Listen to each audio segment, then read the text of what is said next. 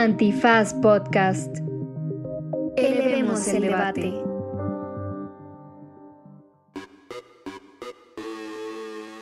Buenos días, buenas tardes, buenas noches, bonita madrugada o cualquiera que sea la circunstancia periodística que esté usted enfrentando en este preciso momento.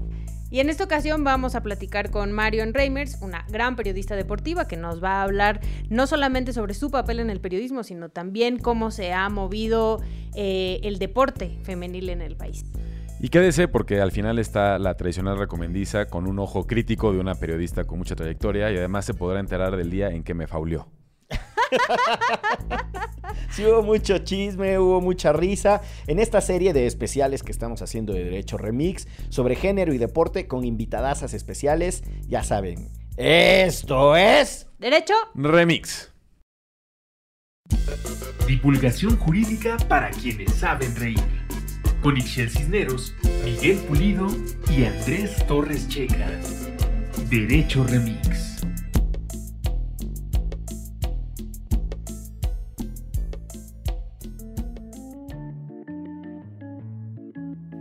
Querida audiencia de Derecho Remix, este es el segundo episodio especial sobre género y deporte. En el anterior, entrevistamos a Ana Paola López. Si no lo han escuchado, les invitamos a que lo hagan. Pues estamos de césped largo porque en esta ocasión y en este Derecho Remix, como se lo podrán imaginar después de haber escuchado la introducción, nos acompaña Marion Reiner. ¿Quién es esa? No, el graderío. No mames, el estadio se viene abajo porque le voy a decir una frase a Marion que le voy a contar, porque hay lleno total. Ah, y estamos completamente en vivo. Ah, no va. Totalmente gratis los boletos. Silencio. Totalmente Ay, gratis. Marion Reimers en la sala. Esa- ¡Eso! Gracias por invitarme, oigan. Pero el césped largo es para que se me atoren los tachones, ¿va? Ya te vi. ¿Quieres Sí, que- para que no corras por la banda. Claro, Para que no exacto. desbordes. Para que el balón no rebote. Exacto. Eh, antes de iniciar la conversación sobre los temas bonitos que nos ocupan, eh, yo le quiero compartir a la audiencia una bonita experiencia que presencié. Andrés Alfredo Torres Checa, jugador de una liga destacada amateur, un día llegó a la oficina a quejarse de que una fulana de nombre Marion Reimers, que iba a ir ese mismo día a la oficina, le había cometido una faltota tremenda. Y llegó Marion y Checa le dijo, sí, tú y yo jugamos en la misma liga y una vez me fauleaste. ¿Y qué? ¿Ya vas a empezar a chillar? Así son los americanistas. Esa fue Me la lo hubiera respuesta. dicho, güey, ni te topo. Y eso seguro. Me vi lentísima, lentísima. Sí, sí. Ya sí. siempre que veo a, a Marion como que inmediatamente como que cojeo, como que mi tobillo resiente de su presencia. Como americanista, como Como americanista. Y luego- Como el americanista que eres. Se Me tira tiro y da pido una falta. Da vueltas en el campo agarrándose la pierna. Claro, en un universo alterno, si Neymar hubiera nacido en México, hubiera sido americanista, güey. No, to- Esto Bueno, no todavía lo digo como un carrera, halago, ¿eh? Chica. O sea, esto con- no es un halago, no confundir. Yo, yo digo, su carrera todavía no termina y lo esperaríamos con los brazos abiertos en Cuapa, ¿no? Sin duda. Lo esperaríamos. Me encanta cuando hablan en plural, así como. a ver, va- vamos a. Aquí está mi Eh, chequera pa' pagar. pero tú eres socio de la América, o sea, tú pagas una cuota mensual a la América. Ah, Marion, pero. no, no, no, socio Águila. mi- No, no, no. Aquí está la caja de mi membresía azul crema. Y aquí está. En Es en este. Andrés Alfredo está haciendo el unboxing y Wow. está sacando su No, me- Aquí está mi- Se me de cayó el. Zoom, se me está yendo el internet, perdón, ya me voy. Cuando era más pequeño y que existía en efecto socio Águila, mi hermano era socio Águila y pues nos daban boletos para ir Bueno, a ver está a bien, y entonces tú sí, tú sí puedes utilizar la primera persona del plural.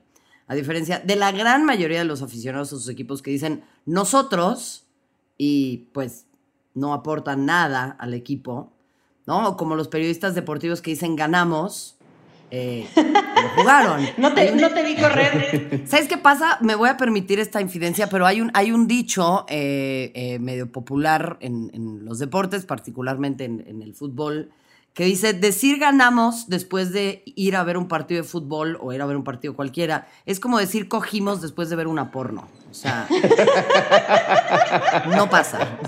Nadie te invitó, mano. Bueno, Sí, quién sabe, to- con el poder de la imaginación se pueden muchas cosas, pero no quiero entrar en esos, en esos finos detalles, en esas eh, vicisitudes de discusión.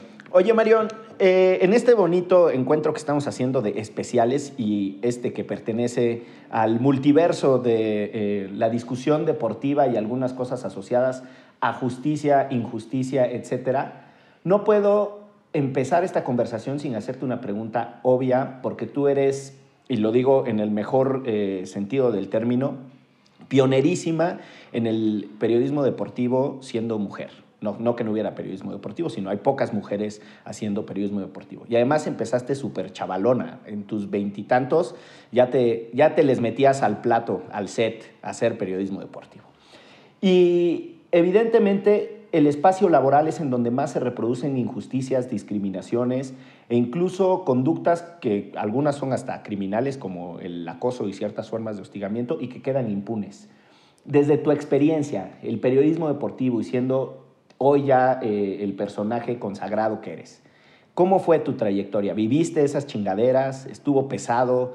Efectivamente el mundo laboral es cuesta arriba como todos suponemos. Cuéntanos. Em, mira, sí, empecé a mis tiernitos 21 años de edad eh, trabajando en una redacción. Eh, yo comencé subtitulando conferencias de prensa y bueno, de ahí en más me hice asistente de redacción. Luego fui redactora, empecé a trabajar conduciendo el noticiario los fines de semana. En aquel entonces se llamaba Diario Fox Sports. Y orgullosamente puedo decir que el señor Ricardo Murguía, con quien hoy por hoy comento la UEFA Champions League, fue la primera persona con la que yo hice un casting para entrar a la televisión. Fue la primera persona con la Mira. que yo hice un programa de televisión. Entonces es una historia muy bonita que creo que debe dar esperanza, eh, porque además Ricardo es un extraordinario aliado y ha estado a mi lado a lo largo de todo este trayecto. Eh, sí, me tocaron vivir muchísimas chingaderas de diferente naturaleza y diferente índole. Algunas me parece intencionales, otras no intencionales. No sé cuáles son las peores, ¿no? Si las que son de torpeza o las que son de vato meco, pero bueno, las dos son iguales. Este, No nos pongas a escoger porque son Híjole, igual de la sí, chingada. sí, no, está cabrón. Pero fíjate que hay una cosa bien interesante, porque al final ustedes eh, lo, lo entienden mejor que yo. Las, las em, intersecciones y las situaciones particulares sí generan que eh, lo que nos atraviesa y nuestras vivencias sean distintas. Yo soy una mujer blanca cisgénero y eso hace que mi presencia en esta industria tenga una suerte de privilegio. Si bien soy mujer y en la lotería de las desigualdades, mujer y lesbiana, y no, ya van dos, em, sí tengo una apariencia física que más o menos satisface los estándares de belleza que imperan en la televisión o cumple con el mínimo. Entonces, eso hasta cierto punto me da un nivel de privilegio porque yo salgo en la tele.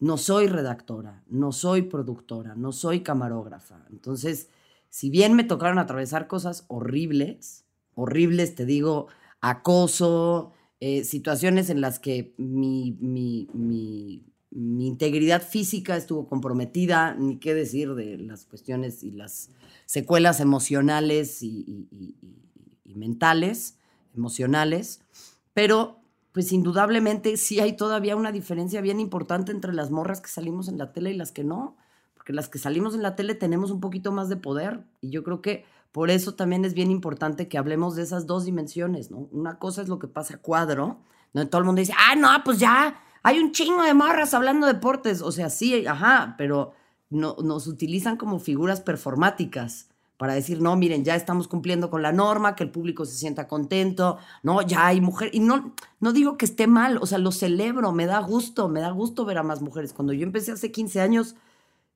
éramos dos, ¿no? O tres, ahora somos muchas más.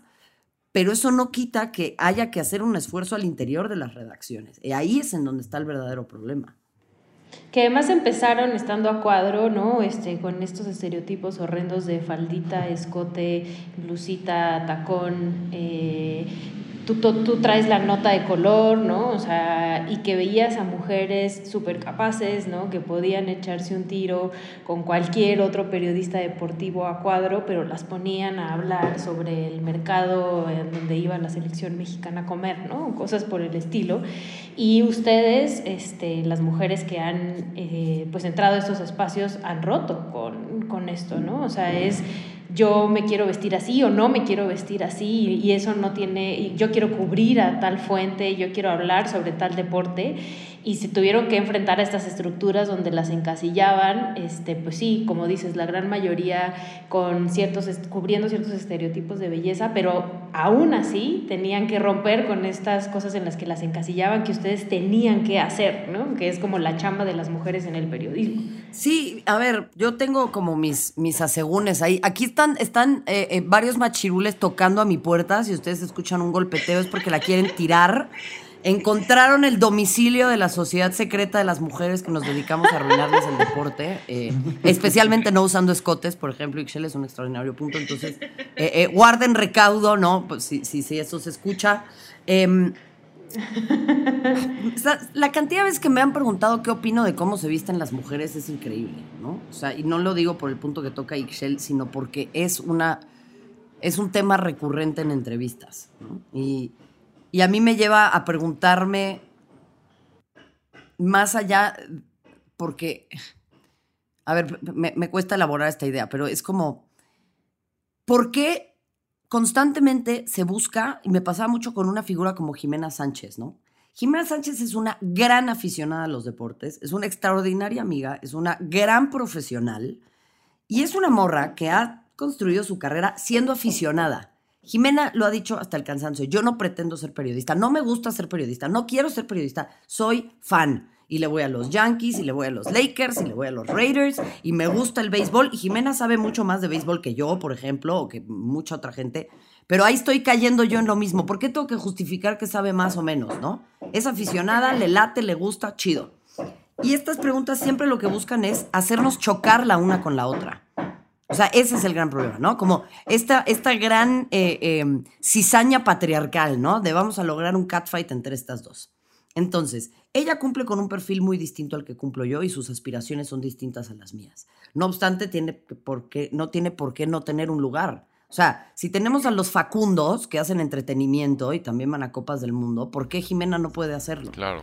Sí, la cosa, la cosa sería que a este estereotipo de mujer la obligan a vestirse así, a enseñar tal, y cosa que no hacen con Facundo, ¿no? Pero, el pero es que no la obligan a vestirse así. Jimena decide vestirse así. No, no, no, por eso. Entonces, o sea, en el caso de Jimena sí ella lo decidió. Yo nunca he escuchado a una mujer que la obligan a vestirse de cierta manera. Lo que sí hay y eso es un, porque creo que hay, o sea, cuando ustedes, ustedes saben de derecho, cuando, cuando empezamos con los, con los puntos finos es en donde se empieza a delinear verdaderamente la situación. No es que la obliguen, pero pues a las mujeres tampoco nadie nos obliga a, rasurarnos las axilas y lo hacemos no, obstante muchas de nosotras. Entonces, ¿dónde está la verdadera obligación? ¿En el macro ¿no? En la sociedad. es una obligación estructural. Claro. cumplir con ciertas estructuras. No es como que te, te, obliguen porque si no, este, tuviste que firmar un contrato donde dice que tienes claro. faldas, pero esa es la manera en la que tienes que entrar porque así se viste la gente que está en televisión. Pero es bien importante hacer la acotación, Ixchel, porque si no la gente piensa que efectivamente hay un mandato explícito de eso. Y ahí es en donde se vuelve mucho más compleja la situación, porque en lugar de cuestionar a las mujeres que se visten así, ¿Por qué no empezamos a cuestionar a los hombres que están en puestos de poder, que no cambian de, manera explícita los códigos y las conductas y el clima organizacional para que las mujeres no perciban que eso tiene que ser lo que tienen que hacer, porque si no, no van a conseguir la chamba? O sea, esas son las personas las que tenemos que cuestionar, no las mujeres que salen en la televisión. O sí, nos tienen que cuestionar también, pero pues no como nos chingados vestimos, ¿no? O sea, pues qué. No, y de lo que de lo que mencionas sobre que ahora hay más mujeres en la televisión y en estos espacios como de análisis deportivo, igual el camino falta mucho por recorrer si vemos las principales mesas de análisis de fútbol tanto de México como en otros países, pues todos son todos son hombres, todos son señores de 50 años para arriba, todos son eh, no sé, exjugadores o ex árbitros, pero nunca hay exjugadoras o ex técnicas o ex árbitras que puedan aportar a la mesa.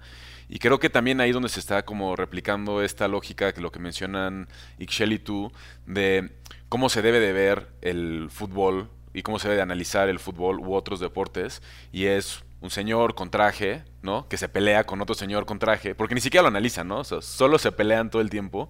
Eh, justo estaba, es uno de mis guilty pleasures, eh, ver eh, peleas de fútbol picante y de otros medios, porque me divierte muchísimo que de verdad no dicen nada del deporte, solo se pelean porque uno le habló fue al otro. O sea, Hugo Sánchez ardido porque no aplaudieron suficiente sus chilenas de hace 50 años. El Chelis ofendido porque le hablaron feo en la tele. Y es una cosa que así es como analizamos y vemos fútbol cuando puede haber, como mencionas tú, eh, personas, mujeres u hombres que son fanáticos de los deportes, que lo conocen muy bien, que conocen las trayectorias y que no se les dé espacio en esos lugares de análisis, que son el prime time de la televisión. No, y que incluso han tenido que crearse un personaje, ¿no? Esos güeyes. O sea, yo no sé si ven a Álvaro Morales cuando empezaba y lo ven ahora, que en principio le, o sea, cambió de, equipo nada más para que la gente lo odiara más. Este, es, es eso, o sea, es como empezó siendo un güey ahí, ¿no? Y de repente ya es como el que todo el mundo quiere ver porque se pelea con todos. Y también eso es responsabilidad de la audiencia, ¿no? Quiero Pero totalmente. Es que, a ver, te, voy a decir dos puntos. Quiero aclarar con una cosa que decía este, Ixchel hace ratito, que está buenísima. Hay que entender también los espacios que ocupamos las mujeres. Las mujeres no ocupamos espacios de opinión y no ocupamos espacios de análisis. Ocupamos espacios informativos. Y eso se vuelve muy evidente en los periódicos. Todos estos señores tienen columnas en diarios de circulación nacional. ¿Dónde hay una mujer ocupando una columna?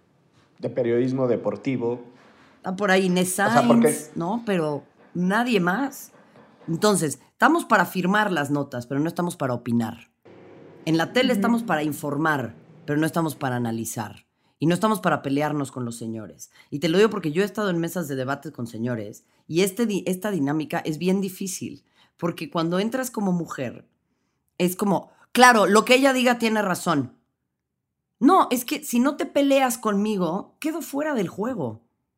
Porque te vuelves irrelevante, porque la dinámica de lo que dice Checa se ha vuelto así. Entonces, hay, una, hay, una, hay, una, hay un doble desafío. Primero, entrar en ese espacio y después recibir la validación de ese espacio. Y la validación de ese espacio es que te pelees conmigo como si fuera un vato. Y no te vas a pelear conmigo como si fuera un vato porque no quieres correr el riesgo de que te digan que eres un misógino porque me dijiste en la tele que me callara. Entonces, qué difícil es esto, ¿no? Ahora, lo que dice Checa es verdad y eso habla también de una dimensión uber patriarcal de los deportes, particularmente en México, que es, no me interesa hablar del deporte, me interesa ver cómo dos hombres se la miden en la tele a ver quién le dice al otro que es más estúpido. Tal cual. Es que es eso. Es que es tal cual. Es, eso. O sea, es otro deporte. Los programas de análisis no hablan de deporte, son un deporte más.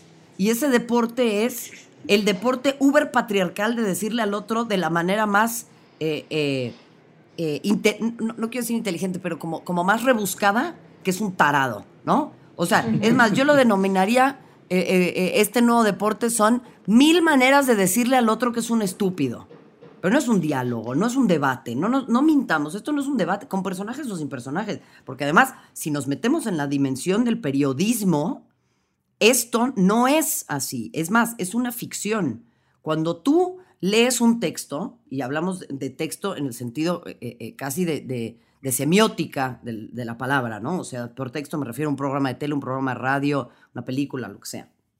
Si tú, ves, si tú ves una ficción, hay un contrato entre ese texto y la audiencia, en donde la audiencia durante el tiempo en el que eh, participa de ello, suspende durante un momento su credulidad.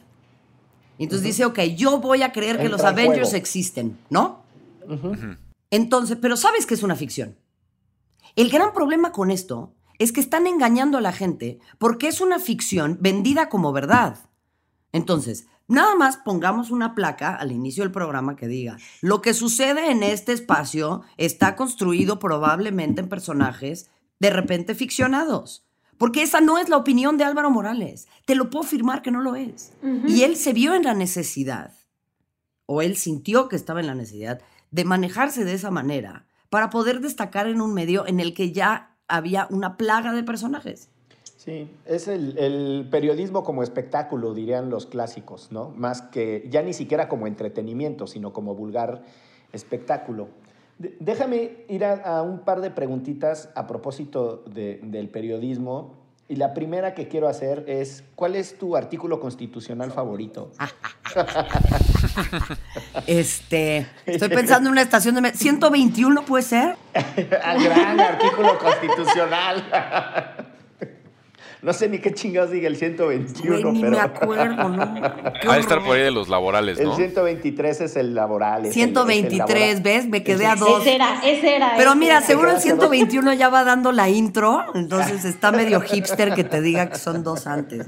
¿no? Qué vergüenza mi civismo, les ofrezco una disculpa de verdad. No, no, pues nadie se tiene que saber los artículos de la Constitución. Nos han hecho creer que eso es sumamente importante, pero nunca nos han explicado cómo se hace, así que no te No, preocupes. Pero es el Además, artículo primero. ¿no? Que, que es como el Es chido. muy bonito. que Eh, te- Ese puedes decir ya todos. Exacto. La regla 11 del fuera de lugar. que es lo único que dice el perro Bermúdez en la Es la, tele. la- la regla 11, exactamente. Libertad de movimiento para que te desplaces a cobrar la pena máxima.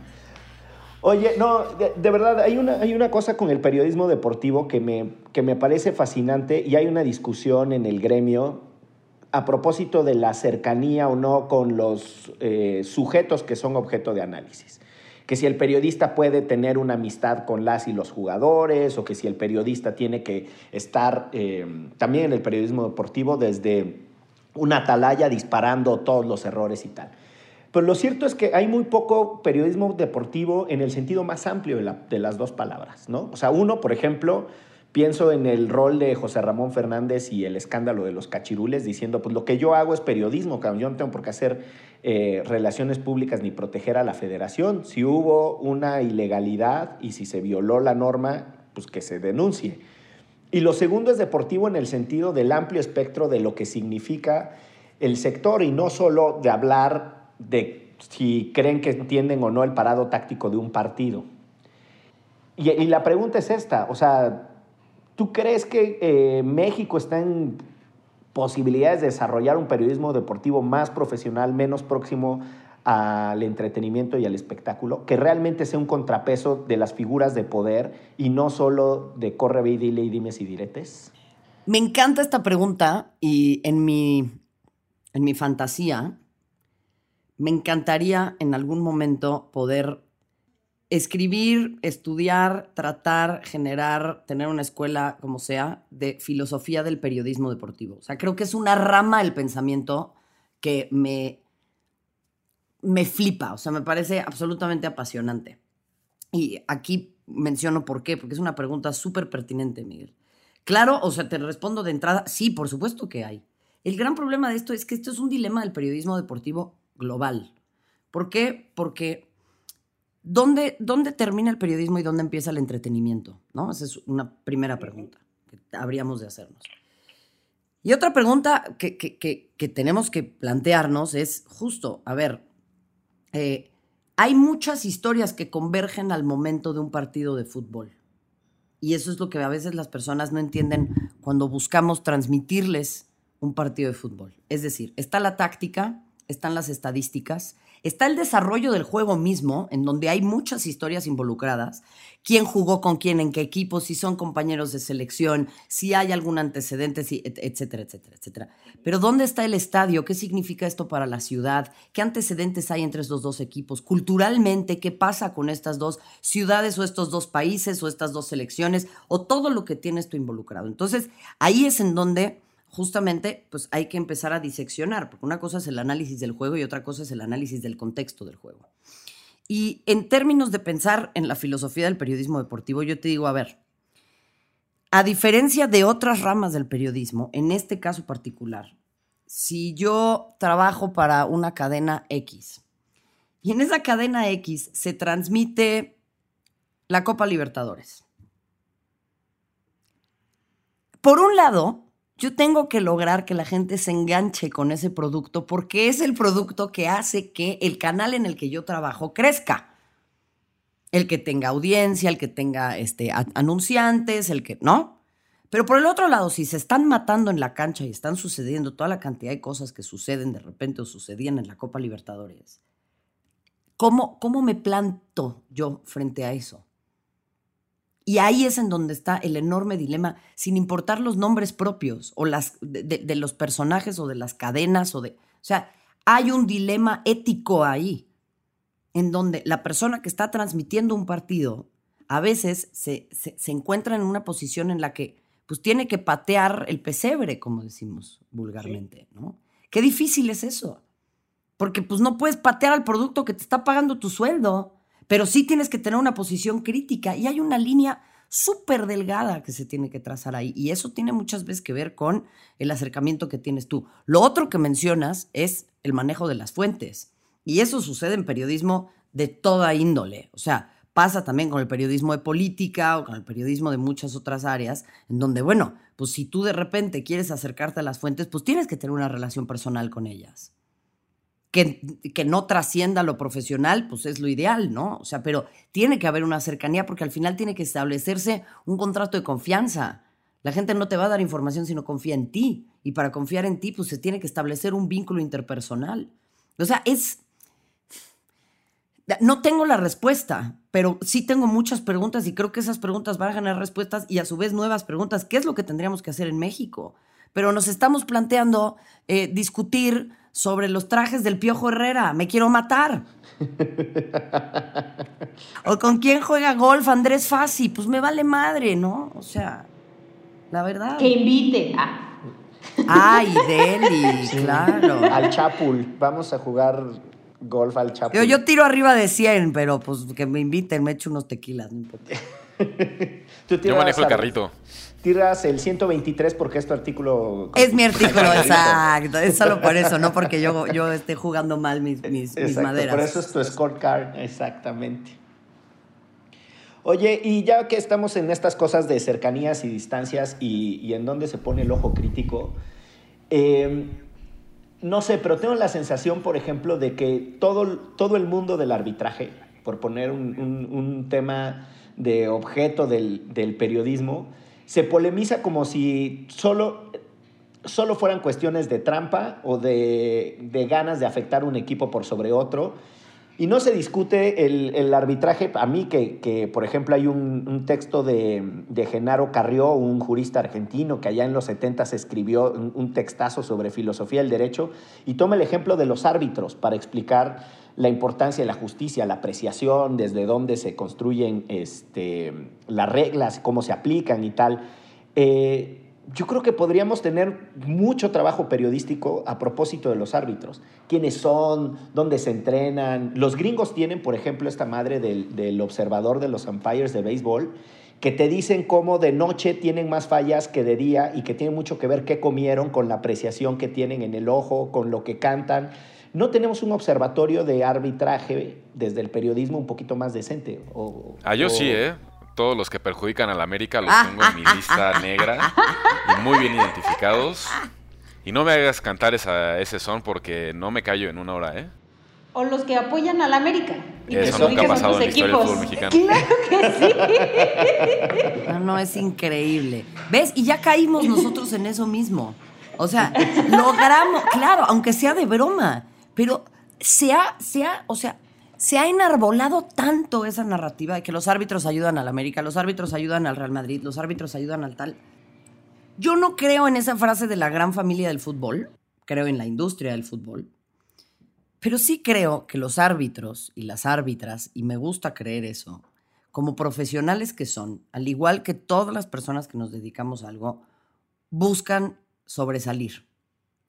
Hay quienes de repente pueden buscar la vía corta y hay quienes pueden buscar la vía eh, más rocosa, ¿no? Pero digamos más eh, eh, desde la lógica protestante, ¿no? Esa vía que te va a hacer ganarte el cielo. Entonces, en su gran mayoría para mí, estas personas ejercen su profesión queriendo hacerla bien. Claro que la quieren hacer bien. Yo creo que lo que tendríamos que cuestionar, Miguel, y ahí estoy completamente de acuerdo contigo, y me parece que esto es parte de la idea que estabas buscando eh, eh, transmitirnos, es hay que cuestionar a las estructuras que a los árbitros no les dan las herramientas suficientes para hacer bien su chamba. Y eso arranca con la IFAB, por ejemplo, ¿no? La International Board, que es la que marca las reglas. El tema de si la axila, de si no la axila, que dónde, o sea, cuál es la manga, dónde se corta para saber si el bar o no. O sea, vaya, los árbitros están absolutamente expuestos, constantemente, constantemente. Y me encanta lo que dices. Claro que tendría que hacerse una labor mucho más seria para entender cuáles son las condiciones del arbitraje, para trasladarle al público qué es lo que esto significa y por qué de repente puede haber tantos errores humanos. Y yo lo he dicho en las transmisiones 50 millones de veces. Si la jugada está apretada por milímetros, dénsela por buena al árbitro. El VAR tiene que servir para errores groseros. Si hay un error grosero donde hay una posición adelantada de un metro que al tipo se le fue, ayúdenle. Pero si el tipo tiene un ojo clínico en donde dice, híjole, esta es fuera de lugar y yo en la comodidad de eh, mi cabina de transmisiones, viendo la pantalla, ustedes en su casa echando una chela, la vuelven a ver, la vuelven a ver y dicen, puta, esta está bravita, no, no manches, no, a ver, saca la regla y te paras ahí en la pantalla y pones la regla y dices, puta, aquí está el vector, no está el vector, pues dénsela por buena al cuate, porque eso genera menos sospechosismo. Lo que estamos generando desde el periodismo deportivo es un enorme sospechosismo y lo que no estamos entendiendo es que eso le resta credibilidad al deporte. Y si le restamos credibilidad a nuestros deportes, volviendo al dilema anterior de la industria del entretenimiento en la que nos movemos, la gente lo va a dejar de ver. Y si la gente lo deja de ver, nos vamos a quedar sin chamba. Pasó con el ciclismo, pasó con el boxeo, está pasando con muchos otros deportes, en donde ya se pierde credibilidad en este espectáculo en el que a lo que nosotros nos gusta pensar es que no hay un guion. Nos gusta pensar que esto no es una ficción, nos gusta pensar que no hay situación más emocionante que esta porque es lo inesperado cada vez.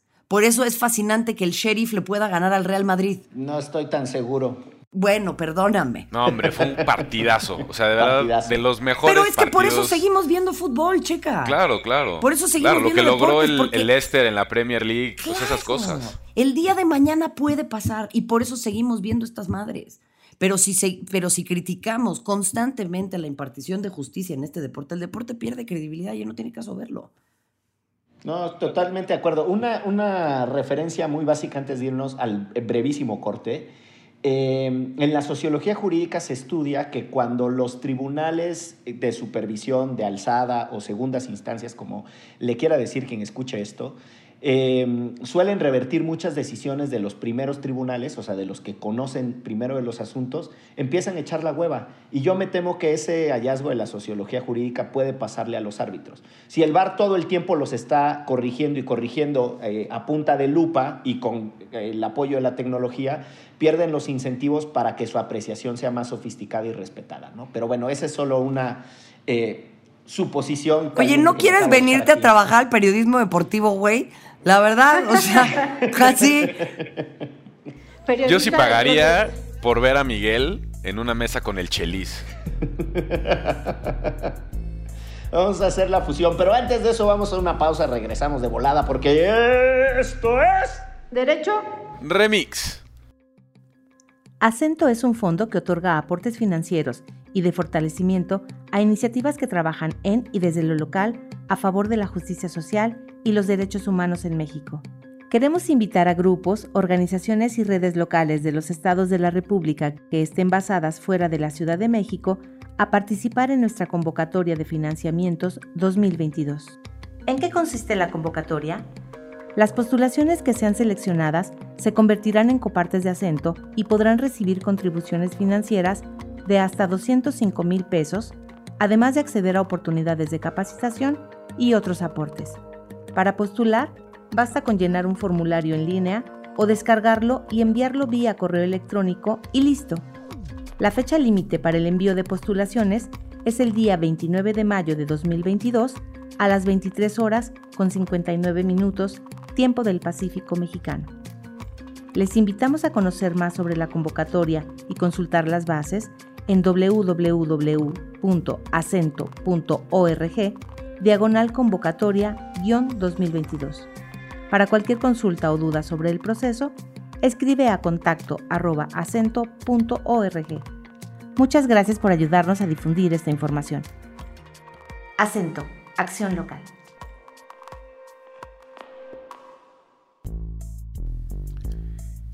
Y estamos de vuelta en esta edición de Fútbol Picante con Hugo Sánchez. Este, perdón, no es Miguel Pulido. Hugo Este, Sánchez Jiménez. Sí, Hugo Sánchez Jiménez. Eh, no, estamos en este. Andrés, Andrés, ¿cómo puede ser, Andrés? Marion, ¿el fútbol femenil debería existir, sí o no? ¿Sí o no? Este, Las mujeres deberían con- existir, sí o no. Soy André Marín y no me gusta que las mujeres estén en la cancha. Sí. Este, Deberían de existir para otra cosa además de para nuestros placeres. A ver, también quiero hacer aquí una pequeña eh, em, acotación. Perdón que te interrumpa, checa rapidísimo. Porque de repente, pues la banda usa cualquier cosa justamente para estos fines, ¿no? Entonces, em, sí quisiera yo hacer la pequeña acotación aquí que, independientemente de los nombres propios em, y de la burbuja de la progresitud desde donde nosotros vemos esto, sí he visto voluntades, ¿no? Y he visto caminos que se toman y, no son suficientes. Pero no quisiera yo que esto también eh, al exterior se pueda tomar como que la Reimers vino a tirarle a todos sus colegas y a decirles a todos que son amangantarados, ¿no? Porque no es así. Al contrario, he encontrado fuera del aire a muchos colegas con inquietudes importantes, con cuestionamientos, ¿no? Y muchas veces con maneras distintas de pensar. Y a mí eso me encanta porque creo que el insertarnos en estos territorios en disputa es un camino muy importante de los feminismos, de eh, nuestra eh, intención de progresar y de la igualdad de oportunidades y derechos para todas las personas. Pero, pero sí, o sea, sí quisiera que esto no se convierta en una cuestión puntual de los nombres propios que mencionamos aquí porque me parecería muy injusto y no es mi intención ni mi posición, ¿no? Como dirían los gringos, to single out anybody, porque creo que no, no vale la pena. Creo que tenemos que cuestionar más las ideas que a las personas. Ya uno que otro nombre propio, ¿no? Como... Ah, sí, también. Bueno, ah, permíteme. Ahí sí tengo mi lista negra. Es amplia. no, y de esto, de esto que mencionas. también- Ah, no, pero no, no, Ixchel, Ixchel. No, rápido, nada más, o sea, también pues la responsabilidad de las empresas, ¿no? O sea, y qué espacios, este, em, y qué condiciones laborales, ¿no? O sea, que al final eso de los medios de comunicación para las y los periodistas es terrible, pero para las periodistas todavía es peor. No hablemos de maternidad, no hablemos de lactancia, no hablemos de estas No, cosas bueno. que evidentemente pues ni les pasan por enfrente. Y ahí es en donde, bueno, voy a hacer un pequeño comercial, pero en Versus justamente estamos trabajando en una encuesta a periodistas deportivas para entender cuáles son sus condiciones laborales. Esto es una intuición mía, no tengo datos, es más, no tengo ni otros datos, pero es una intuición que me hace mm, pe- pensar y, y- y lo quiero confirmar a través de este estudio, lo queremos confirmar, que hay un nivel de deserción muy fuerte. O sea, hay muchas mujeres que quieren dedicarse al periodismo deportivo, que entran a las redacciones y rápidamente salen para dedicarse a algo más. Y eso es, me parece, una señal de alerta muy importante que también tenemos que tomar en cuenta. O que ni se animan porque justo escuchan las historias, ¿no? Eh, eh, eh, de las que hablamos y dicen, "Ah, ¿para qué me voy a meter yo ahí? A mí, a mí me encantaría escuchar tu, tu reflexión, Marion, de cómo has vivido estos primeros años de la Liga MX femenil, a propósito de lo que mencionas, de también estos cambios que se han dado desde el periodismo deportivo, de seguramente colegas que decían, no, esto no debería de existir, es una pérdida de tiempo, no es un buen negocio, no juegan bien, no, ni siquiera hay que transmitirlas en la tele, a cosas que se han ido como rompiendo, que digo, no, no representan el, lo que debería de ser en realidad, pero la demanda de la COFESE hace poco, que la selección volviera a jugar en el Estadio Azteca, que ya más clubes no este, están prestando sus, o sea, no prestando, están poniendo sus principales estadios y ya no nada más las instalaciones de, de las fuerzas básicas para que las jugadoras eh, ahí jueguen sus partidos. Entonces me gustaría escuchar un poco cómo has visto estos años, eh, los avances, las deudas pendientes. Qué bonita pregunta. Em, digo, a mí también me encantaría conocer el, el punto de vista de, de ustedes, ¿no? Pero mm, sí, hubo mucha resistencia y creo que mucha de esa resistencia viene de la ignorancia. Yo he notado una profunda ignorancia en conocimiento eh, de, de- la historia de las mujeres en el deporte, incluida yo, ¿eh? Porque como audiencia y como personas, porque de repente se nos olvida que los periodistas, pues sí, también somos personas y nos gusta ver series y estamos como expuestos, ¿no? A los mismos estímulos que la gran mayoría del público. Eh, pues no crecimos con marcos de referencia sobre, sobre mujeres deportistas. En general, mucho menos futbolistas. O sea, era de, ay, Maribel, ay, Charlene, cada cuatro años medio aparecían ahí en un mundial, ¿no? Y uy, sí, pero mucho más no sabíamos. Y las resistencias, me he dado cuenta, y el miedo son producto de la ignorancia del desconocimiento. Entonces, Eh, creo que esto ha generado una serie de cuestionamientos muy importantes, válidos también, ¿no? O sea, yo entiendo al... no, no- justifico, pero entiendo, ¿no? Al machín que te dice, ay, pero ¿para qué? Pues es que no has visto ni un partido, carnal. Pero ha habido un crecimiento súper importante. Noto también, mira, hubo un estudio de DA, eh, DASN, no, DACN, perdón, em, DASN, que dice que el 64% de las personas que ven deporte están, eh, no ven deporte femenil o dicen no ver deporte femenil por los tres siguientes motivos. No saben dónde se transmiten los partidos, no conocen las historias de las futbolistas y de las, y de las entrenadoras y, mm, y, o sea, literal no tienen acceso, ¿no? O sea, eh, como que la- la del acceso se desdoblaba en dos, o sea, no conocían los horarios y tal y no tenían dónde verlo, ¿no? Y eso, pues, eh, pa- pasaba en nuestro país hasta que de repente se institucionalizó el lunes de fútbol femenil. Y ese es uno de los enormes orgullos que a mí me dio, al margen de muchas cosas, de trabajar en Fox. O sea, Fox fue la cadena que institucionalizó eso, ¿no?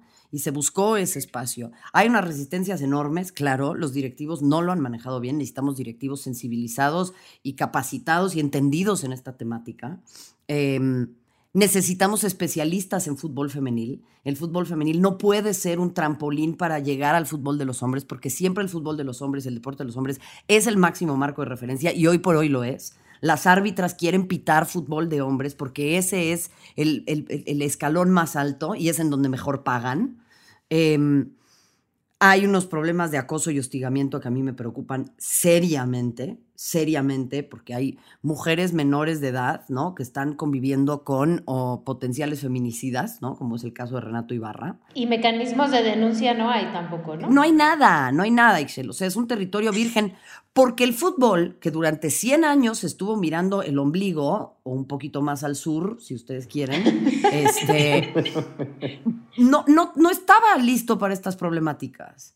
No estaba ni listo para las problemáticas que presenta, por ejemplo, el tener a dos mujeres que son pareja en un mismo equipo.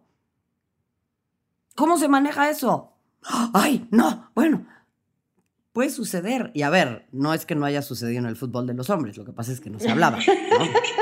No ¡Claro! no se ¿Tú crees que no se daban sus besucones? No. ¡Qué rico! Está bien, pues Está sí, bien, es, es sí, así no- es, ¿no? no- Cada is quien, love. cada quien. incluido en el fútbol. Oye, Marión, eh, tenemos una bonita tradición en Derecho Remix que antes de cerrar los episodios, les pedimos a las personas que nos acompañan que participen de la famosísima recomendiza, que no es otra cosa más que decirles que qué libro, qué película, qué tacos de canasta o cualquier cosa recomiendan y te queremos invitar a que participes de ella antes de irnos en este episodio. Eh, tienes que escoger una que seguro por tu cabeza están pasando en este momento 37.840 películas este, o posiblemente libros, especialmente libros, supongo. Eh, si quieres empezamos con Andrés Alfredo, el americanista más devaluado de una afición de por sí devaluada, Torres Checa. ¿Qué pasó? Somos la afición más grande del país. Eh, yo recomendaría Bend It Like Beckham. no, en realidad, bueno, sí es una muy buena película, pero ahora que mencionaban esta importancia de entender que el fútbol y los deportes en general van más allá de lo que ocurre en el terreno de juego y que también son las intersecciones políticas y culturales de un montón de contextos. Eh, hay una cuenta en Twitter que me gusta muchísimo seguir porque se avienta unos hilazos. Es un cuate argentino y su cuenta se llama Periodistán. Y, y les recomiendo que la sigan porque, bueno, él primero como que viajó mucho por el mundo y después ya se metió como más al tema de periodismo deportivo y te habla, por ejemplo, de países prohibidos por la este partidos prohibidos por la FIFA porque son países que están en guerra y entonces a propósito del fútbol te echa un desglose y te aprendes ahí dos, tres, cuatro cosas internacionales o no sé, curiosidades de la Conmebol o de la CONCACAF y la verdad es que lo hace muy bien. Eh, les recomiendo mucho que sigan esa cuenta. Es de mis favoritas en Twitter. Buenísimo. La estoy siguiendo ya as we speak y me parece fabulosa. Gracias. Buenísimo. Michelle, Yo les diría que sigan a la barra feminista MX igual en Instagram. Son este, chicas y chiques que están empujando para ir a apoyar a las futbolistas en los diferentes estadios en México y la verdad es que igual tienen mucha información, pero también para que puedas eh, reunirte con otras chicas y otros chiques para ir a apoyar al fútbol femenino. Ya diles que nos pelen, oye, no sé, que, que, que, que, vengan con versus y hagamos equipo, oye, diles que nos quieran. Ah, pues te las presento. Que nos quieran, diles, diles que somos buena onda. Diles que son buena onda todas, salvo la güera que grita en la tele. Va.